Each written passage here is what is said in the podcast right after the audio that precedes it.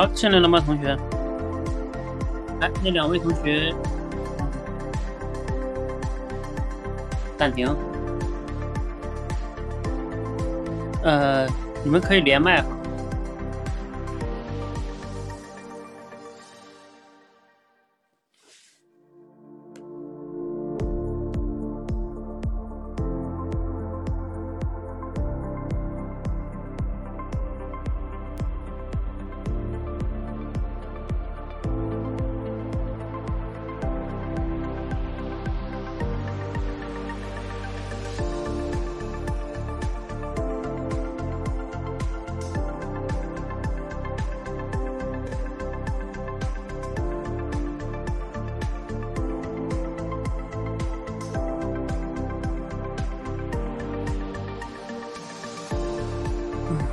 艾美丽在吗？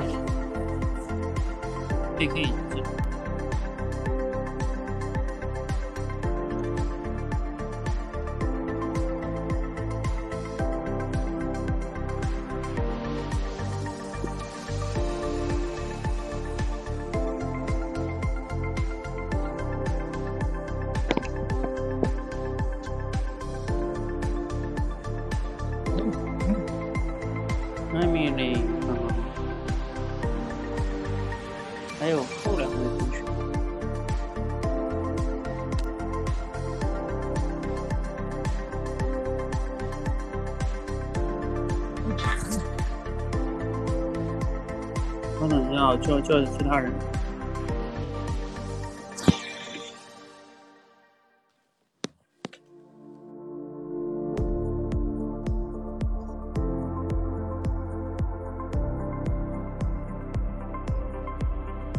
嗯嗯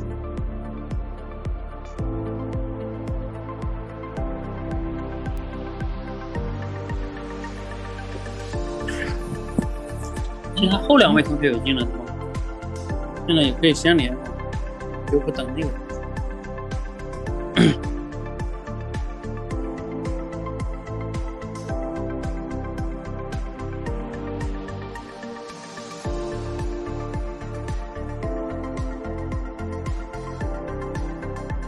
哎，小 K K，你刚才听我在群里分享那个了吗？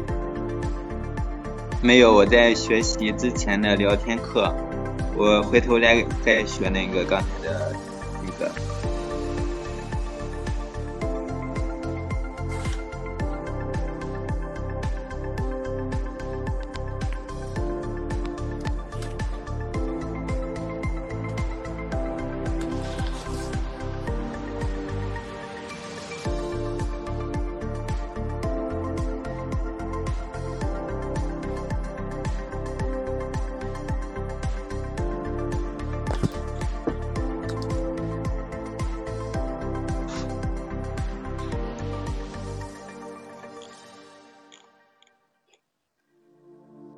竟然在群里把那个写错了，我写的是明天，但这个一直都是周六啊。好吧，我竟然写错了。那就明天也行，明天也有时间。你你没有发现我写错吗？我没有啊。今天嘛，因为这个训练吧，一直都是周六，我因为明天还有那个读书会。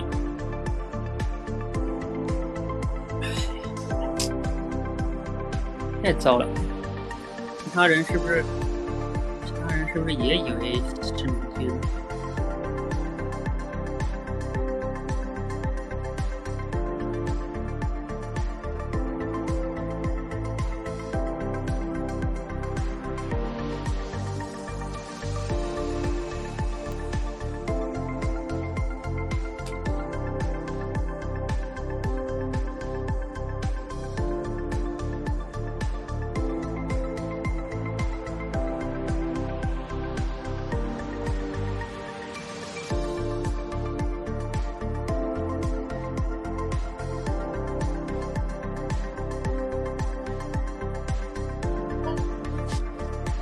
行，那 Peter 的你连吗？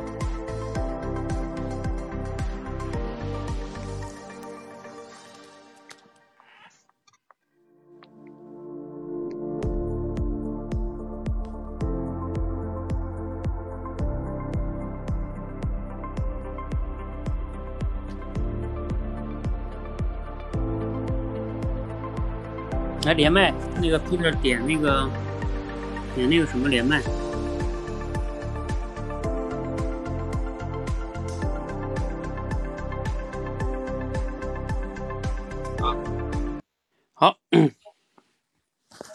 哎，教练你好。嗯。啊，是点这里哈。哎，你上次你之前来这儿聊过吗？练过吗？呃，上次有来过一回，上次是跟梦想花开，我第一次嗯呃来参加这咱们口才界的活动的时候，就是这个聊天活动。OK，好，那那你们知道规则哈，那我就不多说了，你们开始吧。呃，今天我是跟谁是谁聊、啊？这个叫 KK。哦哦哦哦，好。嗯。可他现在也在线吗？对。我在的，我在的。你好，P Peter。啊，KK 你好，哈哈。啊，你好，你好。啊，你的名字比较有意思啊。喂。哎，你好。啊啊，这我以为是明天八点钟的一个聊天活动呢。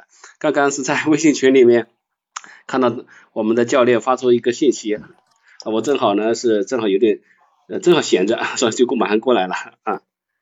啊，我也是正好闲着，我一直以为是周六，然后。呃，没有看具体时间，然后就认为是今天，然后正好在这等着呢。哦哦哦哦，是是是，那挺好的。那呃，您您是那个，那我们就开始聊呗。嗯，好。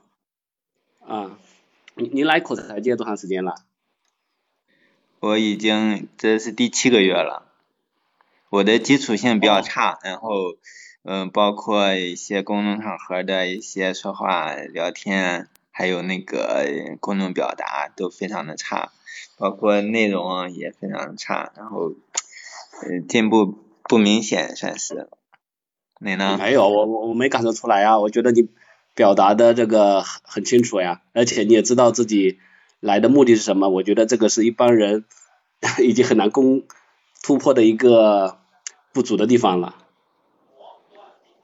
嗯，我觉得吧，就是你比我强多了。首先你是特别会夸人。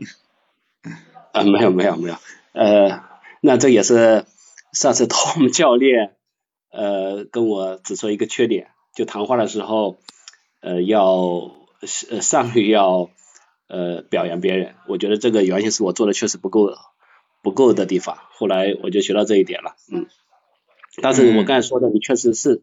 是事实，因为我觉得，呃，认识到自己的不足，然后加以改进的话，我觉得这是任何事情成功的一半了。嗯嗯，就是前面呢，然后他们教练也说过，就是，嗯，咱们就是，嗯，除了练说口才之外，然后再说点其他的吧。就是您除了口才方面，然后有不足之外，还有其他的方面吗？可以方便透露吗？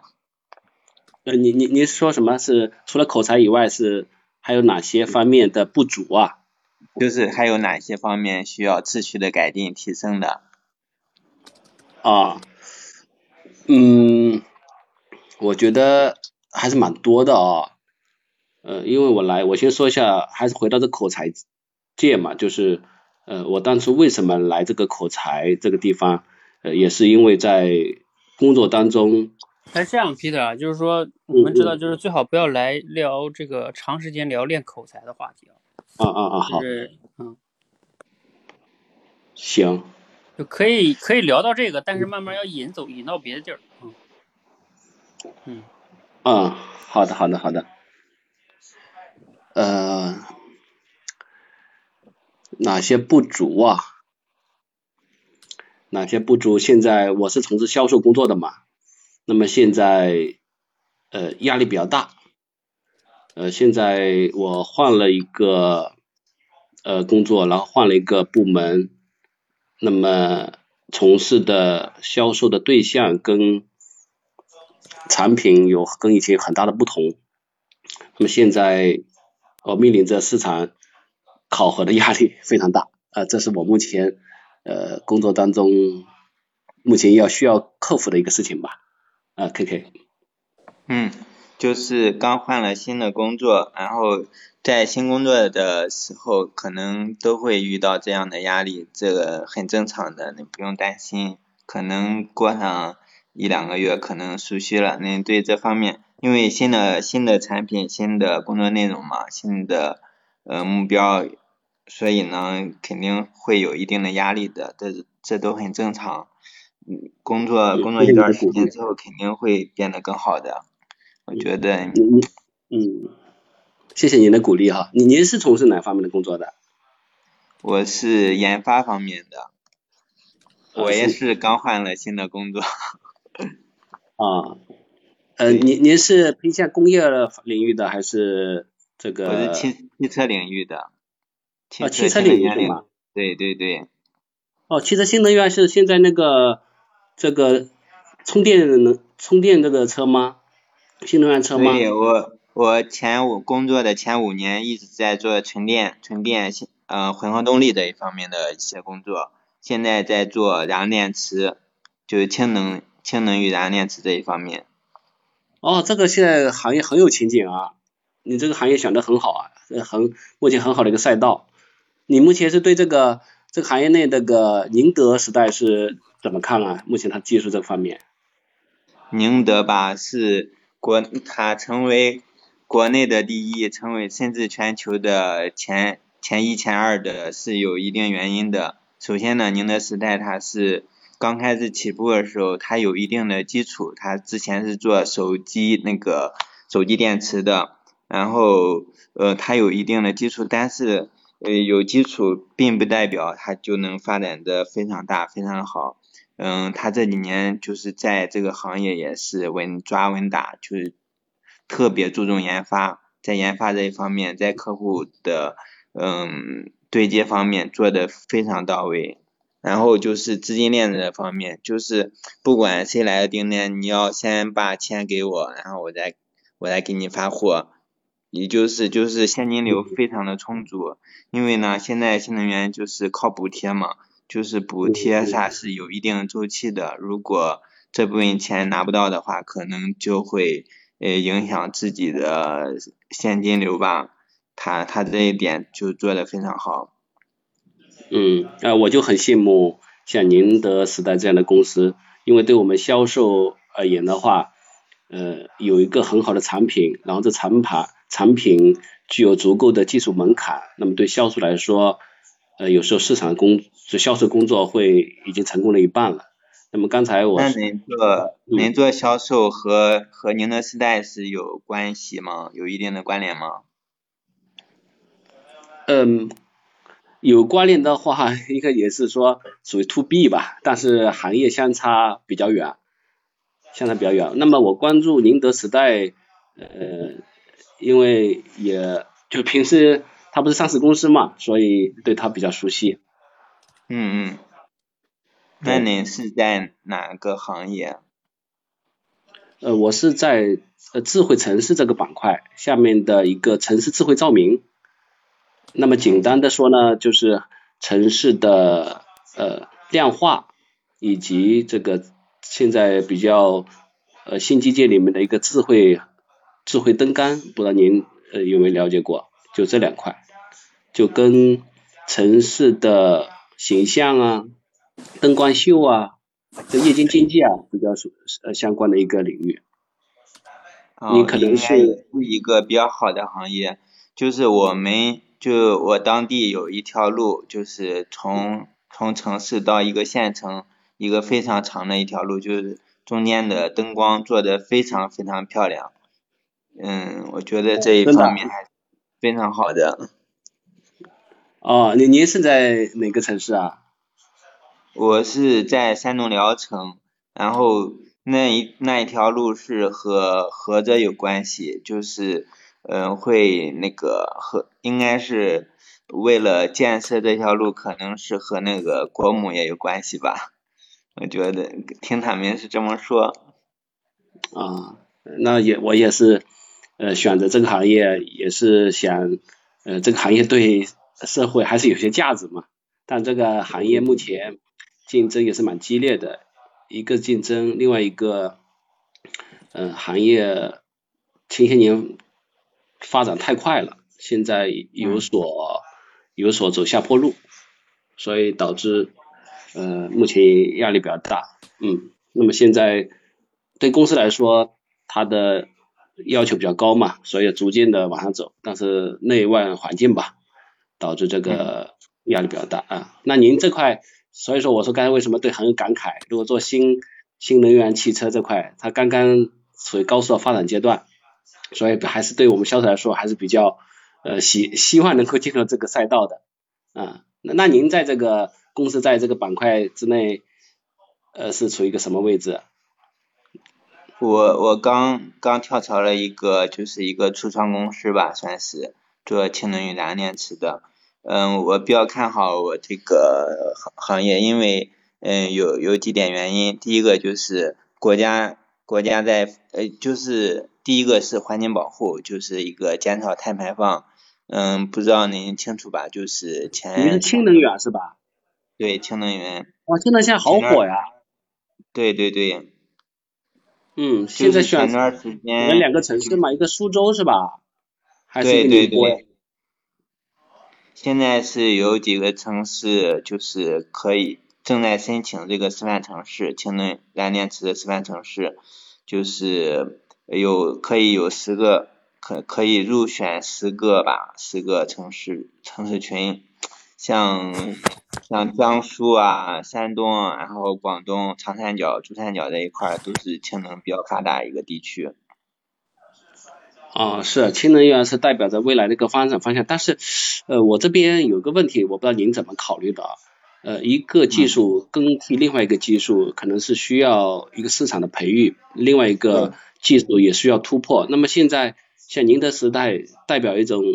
也是对传统的燃油来说，它已经是一个新新能源了。那么目前你这边又迈进了一个氢能源，那么这块你觉得未来发展潜发展的潜力以及它会不会是一个昙花一现呢？是只是一个过渡阶段呢？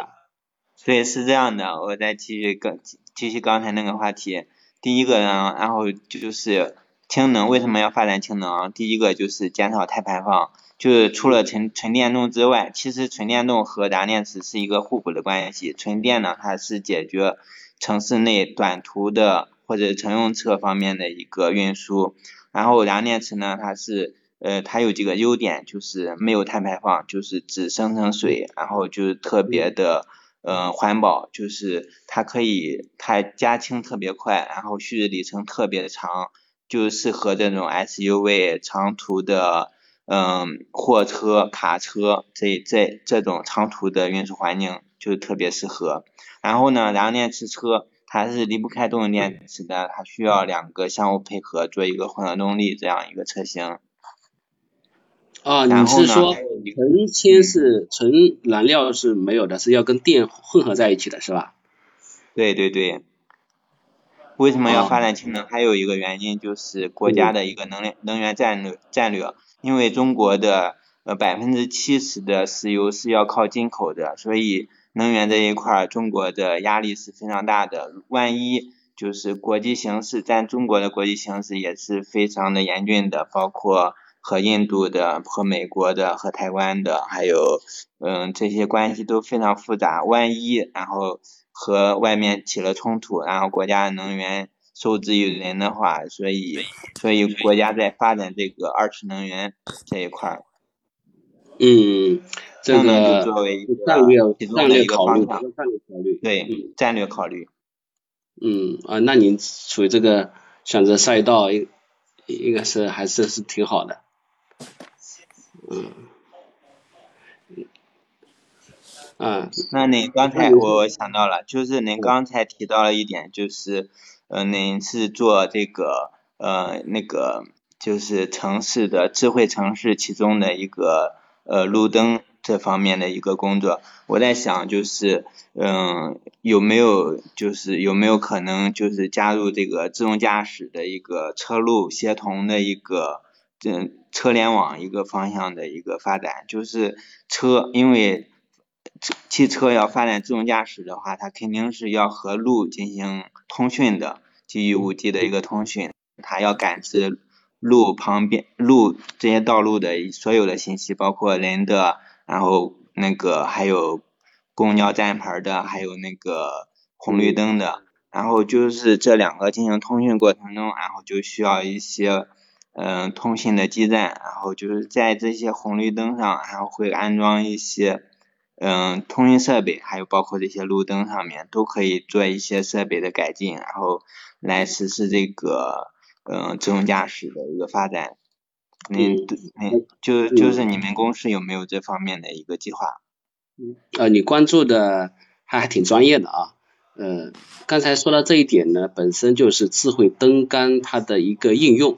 那么智慧灯杆之，我说呃，这个就先稍微敞开一下，然后再回到你刚才的问题哈。那么智慧灯杆之所以也是成为各大呃这种大大资本和城投啊，或者国家电网啊，或者一些运营商纷纷抢占的一个资源，那么它其实是它具备了一个战略位置的一个优势，因为灯杆在道路两边嘛，而且是一旦处理好之后，它是唯一的。那么它一旦位位置站好之后，它就能够成为很多数据的入口，包括你刚才说的车路协同，还包括五 G 基站，还包括广告，还包括这个视频监控。那么它能够成为入口，那所以智智慧灯杆会得到各大资本青睐嘛。那刚才你说的车路协同呢，也是其中的一个应用之一。那么我们公司呃是目前这个阶段吧，我首先是呃整个布局来说的话，首先要抢占这个位置。那么下面的各个应用点，车路协同，我们目前呃有所布局，但是我们目前更多的是停留。停留在传感器的位置的预留，还没有呃涉涉及到具体怎么应用。嗯。有车路协同，它可能是首先第一步使用利好灯杆，第二步首先有传感器，第三步才有一些算法嘛，车路协同的应用嘛。嗯。那么我们目前是还在处在第一跟第二阶段。嗯。那么我们的定位呃不不是做具体的应用。比如说车路协同这个应用，我们是提供这个通道。我不知道您在，嗯，我觉得您您非常专业，然后提了三点，这这你们公司的一个发展思路，提供一个接口这方面的，然后为这些设备提供一个接口，然后方便其他的。嗯，设备的一些接入，包括这个基站啊，包括设设备啊，嗯，是不是你们可以提前的去跟这些华为设备供应商，还有这些嗯，这个百度啊，还有那个还有联通、移动这些信号公司进行展开一个合作，然后在全国进行，就是在这些就是五 G 的一个示范示范区，就是还有那个。还有这个自动驾驶示范区是不是可以展开一些示范的应用，然后作为一个切入点？啊，K K，你的，我觉得你概括跟总结能力呃比我好多了。刚才我一讲，你就能基本上能够迅速的概括出我讲的几个点哈。呃，真的是你说刚才说自己讲的不好，我觉得你这个是已经呃很难得了。那么 回过头来就是说，我们公司的布局的话，我们目前还是呃这个在试点阶段，整个行业在试点嘛。那么我们也会跟运营商啊、跟华为啊这些巨头们、阿里啊，在进行一些对接。但是目前整个行业还在初步阶段吧，呃，还需要很多的摸索。那这也是我开展业务的时候很大的一个。很大的要迈出一步吧，因为大家都在观望，还没有具体产生清清晰的运营模式跟商业模式，那么大家更多在尝试，所以这块是需呃对我来说也压力比较大，嗯，好，咱这样啊，先到这里，你们聊了二十多分钟，二十分钟，然后先谈谈感受吧，先彼此。呃呃，一个我觉今天跟。呃，首先跟那个 K K 啊聊的其实蛮蛮深入的，我觉得针对一个点的话题来说，呃，能够比较深入的，就是我觉我聊天的时候比上次我觉得在谈的时候我有进行一些思考，不像以前可能是一些呃就是脑袋就迅速流过吧，有一些思考，我觉得这是一点。比上次我感觉稍微好一点。呃，第二个，我觉得 K K 他呃在对话的时候能够给我一些引导吧，一个引导，我能够呃嗯能够能够迅速的，可能我讲的比较泛的时候，他能迅速的有所收敛，然后让我回归到我们谈的主题进想谈的主题那个点子上面啊。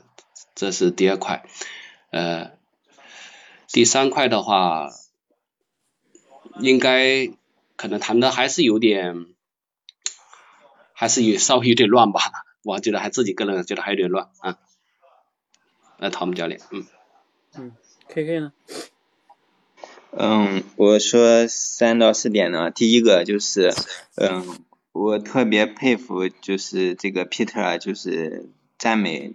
赞美我这一点，就是对比我自己呢，我感觉我就做的不如他，我我这一点应该是特别向向你向你学习的。然后第二点就是后面后面讲到那个对 Peter 的一个工作，我好像是提了一个感觉像建议的一个工作，感觉不应该提建议这一点。第三第三个就是我在表达一个自己的一些观点的时候，条理并不是特别的清晰，嗯。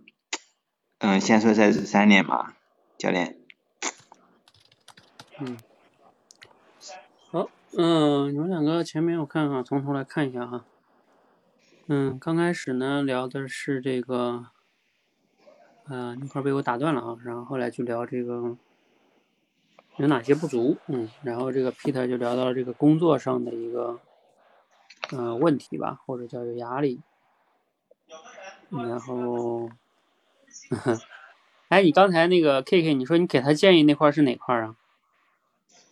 就是他公司，就是针对公司这方面的一个发展，就是我是想让他们就是先就在一些示范区先去和这些公司进展开一些合作这方面的一些进展，先有一个合就是呃大的一个方向，然后去某个具体的点先去展开一些。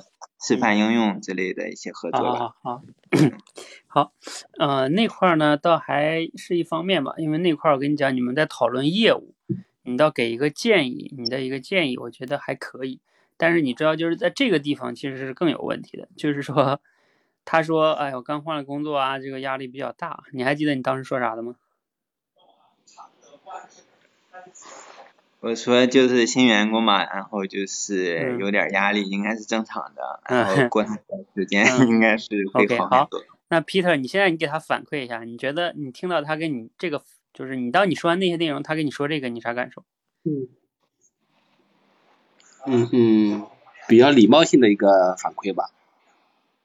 嗯，就是没有。我知道他是礼貌性反馈，那给你的感受呢？就是说，你听完了。就是这个话题好像没有很顺畅的流下去。嗯，好，我跟你说啊，这个呢就是叫 我们在现实中你知道叫什么呢？我以前在聊天课里讲过，就是给别人讲大道理。你你不觉得 K K 你是在给他讲个道理吗？哦，对对对，我你是不是我应该我说我特别理解你的感受，然后我也有同感。对呀，你也刚换工作啊，是吧？你可以说说你有同感，是是啊，对对对，哎我我错过了，嗯。你这个你这个就像像比如说什么呢？呃，像像有一个人说啊，我刚刚毕业工作了，压力挺大。然后你说年轻人没关系的啊，是吧？刚开始工作都这样，这感觉你在教育别人啊。嗯 嗯，就是就是这个这个这个让让听的人觉得。对吧？你再给我讲个道理，就是你说你这道理我不懂吗？对不对？就是让我说什么呢？我能说你这道理不对吗？啊，就是，这就是大道理。哎，但是如果你你把这个大道理说成你自己的可以，你比如说，哎呀，我还你还说这巧了，我也最近刚换工作，是吧？我也觉得挺有压力的，啊，不过呢，可能，呃，我自己前段时间尤其压力更大啊，可能这段时间我适应了一点了，可能会好一些了。就是刚开始确实不太适应。哎，过段时间就好一些了。你可以顺便问他，你比如说你这是换多久了呀？啊，然后就是你要问，比如说他具体的，他换工作，他说他换部门换产品，你可以问他这是什么时候换的，或者说，哎，你为什么会换啊？是你主动换的，还是公司给你调动啊？对吧？这个也不一样啊，这他肯定愿意聊，嗯嗯，对。然后比如说他因为什么换，然后对吧？嗯嗯，就是你要对他这个背后的故事去了解一些细节，嗯，对吧？就因为主动换跟被动换还不一样。然后换完之后，比如说甚至说他现在这个压力啊，他现在一般是怎么来应对压力的？你们可以聊一聊，对吧？我们成年人面对压力怎么来解决？其实这都是可以延伸深入的话题，嗯嗯。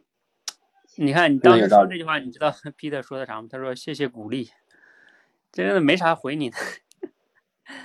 然后他就说，那那你从事什么？然后你说研发，然后你说，嗯，我也刚好换刚换工作。嗯，这个当然这块 Peter 也同样有这个问题，就是说他也他说刚换工作，你其实也可以说，哎，这么巧啊，你也刚换工作啊，是吧？嗯嗯嗯嗯。你也可以跟他就是针对换工作这个话题去聊。因为你知道换工作这种话题背后是有很多个故事的，对不对？人为什么会换工作？怎么换的？然后以前做什么的？现在做什么的？对不对？嗯嗯嗯，就是他会有很多的背后的观点、选择、判断、感受，包括换了之后的新的跟旧的，对吧？是更好了还是不好了？就是有很多个背后的东西能聊出来的。嗯，尤其是你俩都刚换工作，这个话题多好。嗯，可惜对，相当有道理，对对吧？还是比较偏偏干巴巴的了，没有一些 没有一些这个生活情趣的话题了。对，然后你们没有聊这个，结果呢就开始聊这个汽车能源呀，然后电池啊，宁德呀，啊，这个他们怎么怎么样？我不是说聊这些不好啊，就是我以前讲过，就是信息分三种，一种叫事实类信息，一种叫观点类的，一种叫感受，对不对？它其实是层层递进的。如果你跟别人聊天只是停留在事实类的，就像你们今天聊的差不多，大部分偏向于事实，对吧？就是宁德怎么怎么样，宁德为什么能做好，然后以及这个你们这个智慧照明是怎么回事儿，然后，嗯，为什么国家要发展这个什么氢能源，是吧？就是这些都是，它是个观，就是它不，呃，它不太涉及到你们个人的。就是说选择的问题，对不对？嗯，就是那种，就是比如像刚才你明白，这个就不一样。嗯，对对对对，因为它涉及到个人，嗯，没有深入的，不能成为很深入的一个至交的这种交谈。对，这只是一个浅显的两个人，对吧？嗯，像初次见面随便聊聊啊，聊点这个就聊到了一些这个工作上的东西啊，所以这个是。就是我们说聊天哈，也不是说不能聊这些，是说，如果你所有的，你看你们聊了差不多二十分钟，那，就是基本上都停留在这个信息层面上呢，就是就不够深入，嗯，对对对，嗯，相当于，哎，这个很到位，确实，这一每次希望每次都有所进步，上次 Tom 教练说不会夸人，然后有所留意了，那这次哎。我知道有时候讲的时候，跟朋友聊天的时候，浮在表面的原因在哪里了？嗯，没有人情世故的这些话题啊，对，私信的一个东西。就是说这个深入这一块儿啊，我还要再跟你说点，就是一些原则。有时候呢，因为有时候你越聊深入，有时候呃也是这个度要把握好。比如说你上来就问人家特别隐私的，对不对？也不太好，是吧？但是呢，有时候你你甚至可以就是说。但是这里边有个重要的原则叫什么？就是说有时候你要先向别人去分享你的一些深入的话题，就是率先暴露，就是这个原则。因为人呢就是这样的，就是说当你向我暴露了，我也会觉得我也更了解你了，对不对？然后我也愿意跟你分享一些。如果你没有跟我说任何东西，你上来就问我啊，你为什么换那个工作啊，是吧？呃。我就会可能我就随便说个理由吧，我说哎，那个工作有个更好的机会，或者我就不太，我就不一定愿意跟你说真话，嗯，就是那种，嗯，所以哎，那他们教练，我猜一下啊，嗯，就你刚才说的话，那么先问对方之前要自己先袒露自己的心扉，但是如但是销售里面不是有一个很很重要的一个原则嘛，就是呃刚刚接触的时候不要探得太这个太太深。这个是你怎怎怎么处理好这个问题的？你不可能上来说我为什么换工作啊怎么怎么样？啊，你说刚开始就是认识的时候不要谈太深，对吧？对，啊，对，是的，就是你陌生人刚见面，你不能上来就问人家，你你这个你跟老婆为啥结婚的呀，对吧？怎么认识的呀？这种，对，这种人家就不一定愿意去聊，对不对？跟你也不熟啊。就是说，所以你在聊的过程中要善于把握这个，就是从浅慢慢入深，那你要把握好这个度，你不能一下子就挖的特别深，对吧？比如说像你刚才聊到这个换工作这个话题，就是说，呃，刚好你俩又都换工作，而且换工作这个话题呢，它也要说它算是一个隐私吧，它它也不算特别隐私，是不是？啊？那换工作也很正常，而且我我在问你，就是说，哎，你是怎么换的工作啊？就是说你为什么换工作？原来做什么的呀？啊，就是因为我问完你，其实你在回答这个问题的时候，你自己是能把握你说到多的多样一个情况的，对不对？啊，就是他不是上来就是说，哎，你结婚了吗？是吧？啊，你你你你有小孩吗？对，就是说你问的那么的直接，我问你，哎，你哎怎么你你为什么是换了工作啊？其实说你要是觉得有一些理由，比如说你被老板辞退的，对不对？假如说哈，你你可能哎觉得比较丢人不说，你说哎那那个工作干的不太顺，我就啊换个新的，那你可以简单这么应付是吧？那我也就这样啊。但是如果说你那要是你那要是有故事，你可能就会说的多，比如说你说。哎呀，那个工作啊，其实怎么怎么样呢？我觉得第一吧，就比较有瓶颈啊，原来是做什么什么的，对吧？啊，第二，呃，我觉得在那个里边呢，可能也干的比较久了，没有发展空间，是吧？啊，或者说那个行业不好啊，反正当你说的多，我就知道啊，这个你可以说的多呀，是不是？啊，就是你在这个过程中，其实要，其实聊天为什么有时候说它是挑战，在于就是说，你要随时随机应变的去把握这个过程，它是个动态的过程。嗯，对，他就像我以前类比一样，像两个人打乒乓球一样，他不是说你固定的就每次发球都那么发，接球都那么接，对不对？他是你要看对手给你打过来的是什么啊，然后你要在这过程中随时的做判断，这个才是包括你像你做销售应该也有体会对吧？尤其像你们谈这种弊端类的销售，这跟人聊天就更是个 必备能力，我跟你讲，是吧？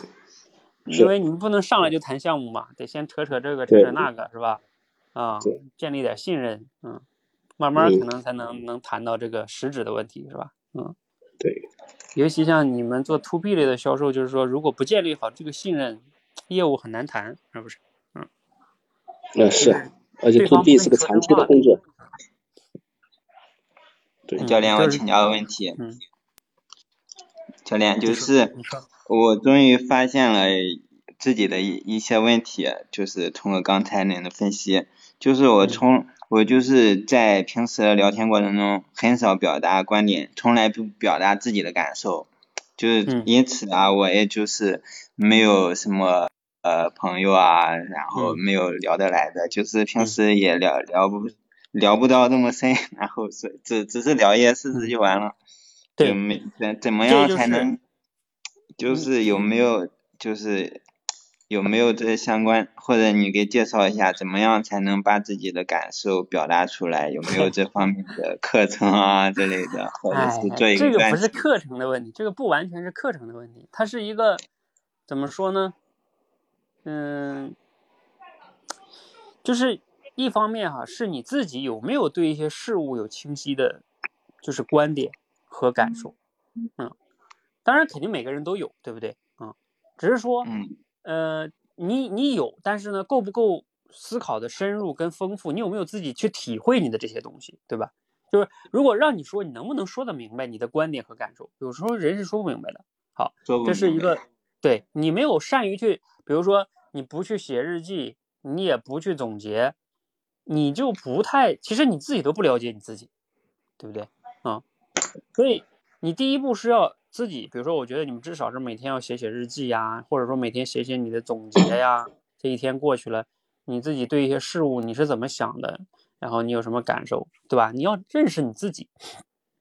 好，认识完自己以后，写总结也是写总结也是基于事实来写的，也不是写自己的感受。那对呀，你看嘛，那你平时就不去关注自己的感受，你用的时候你怎么就能说出来你的感受，对不对？你所以所以所以说这种你必须得要要提平时就要认识到觉察自己的感受情绪。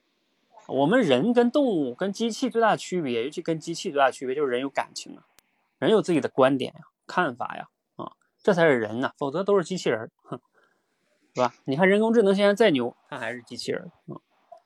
所以你必须你要你要自己有对自己的这种思考啊，这是非常重要，这是底层最重要的哈。然后有了这些东西呢，下一步是什么呢？就是说，呃，你们有些人在分享自己的观点和感受的时候，又会有顾虑，对不对？啊，我这观点是不是不好啊？比如说出去，别人会不会怎么看我呀？是不是？啊，你看，你们有这种顾虑、担心，这个又会阻碍一部分，就很麻烦。嗯，所以怎么能放下自己，去在合适的场合跟合适的人去说某些合适的观点？这又需要判断能力。因为你也确实不能啊，随便找一个同事就跟人家发表你自己各种观点和你的感受，这也不好，对吧？就是因为人不对啊，所以这个，但是但是呢，就是说，你看这里边每一步哈，第一步是你自己要有，第二步呢是你要会选择在和什么人在什么场合适适当的说到什么样的程度的观点和感受。呃，你比如说，你可以想一想，人生中最好的朋友，往往就是那么几个，对不对？每个人大部分都是这样的。那最好的那些朋友，往往就是能聊得最深入的，呃，观点和你的困惑、你的感受，你都能说，甚至你特别隐私的一些问题，你都能跟他说，对不对？啊，工作里最难、最不好接受的呀，或婚姻中的问题啊，教育孩子的啊，你都可以跟他讲。你看那种就是你关系最好的朋友了。但是你也要明白，那种最深层次的。呃，感受跟观点，那只是能少数几个人，每个人都不可能那样的朋友特别多的，啊，那我我们说的是什么呢？就是大部分的一些还不错的，就像你们刚才说这个聊这个换工作这个事情，至少有一些不是那么隐私的观点，你可是可以讲的，啊，是吧？就是就是类似于这种，我觉得属于中间地带这个部分，嗯，嗯，是。对吧？就是嗯，对，综合一下。嗯嗯嗯，好的。啊，你们刚才这个对谈到包括嗯，你看这就是有时候我们这个聊天训练啊，为什么我现在就是就觉得你们就光靠这样练啊，就其实你们一会儿可以去群里面多一班群里听听我今天晚上七点半就是在群里讲那那一段哈。就是你们一直练练练到一定程度就会有这个瓶颈，所以你需要在项目中有时候去真正用它，呃，你就是提升它会更加的会好一些啊。是，否则呃，不知道你俩去听没听哈？就是呃，Peter 也可以去听一听，就是像你们做销售的，尤其是做销售的，呃，你在现实中怎么样去提升？因为你每天都在跟别人说话啊啊，你要有意识的去去反思。觉察啊，进步会更快。是，我到呃，都都在销售的有用这个事情，但是我学的时间还不够长嘛。嗯。然后可能参加这个直播活动也不多。嗯。嗯，时间花的不够，但是我都想，我当然我觉得还收获挺大的。通过每次的练习，然后反思，然后在实践当中去运用，有时候。呃，应用之后对这个怎么使用更有感觉，因为每个方法它都是有它的适度的一个度的了，你不能一直采，也不是说呃这个方法就就就那么可死板的用，有要有些灵活的一些灵活的一些应用这个方法吧。就上次我特别上次提到一个就结构就故事主题在立的那个，嗯，我就上次就感觉用了之后。如果再加例子的话，就有的显得有时候是太说教了。嗯嗯，是，当然要灵活嘛，就是是不可能说完全那么照公式搬。嗯，那是一种。但我总觉得这个效果还蛮好的，就通过练习的话，就是你至少会武功吧，但怎么用这是在你自己了。嗯嗯，对。好，那行，先帮你俩下了哈。嗯。喂，好好，谢谢他们教练。好。那个。艾米丽啊，因为那个同学他他可能十点之后，我要不然先下了吧，然后十点之后一会儿看看有没有空，再再说好吧？或者是之后有空再再联系你俩。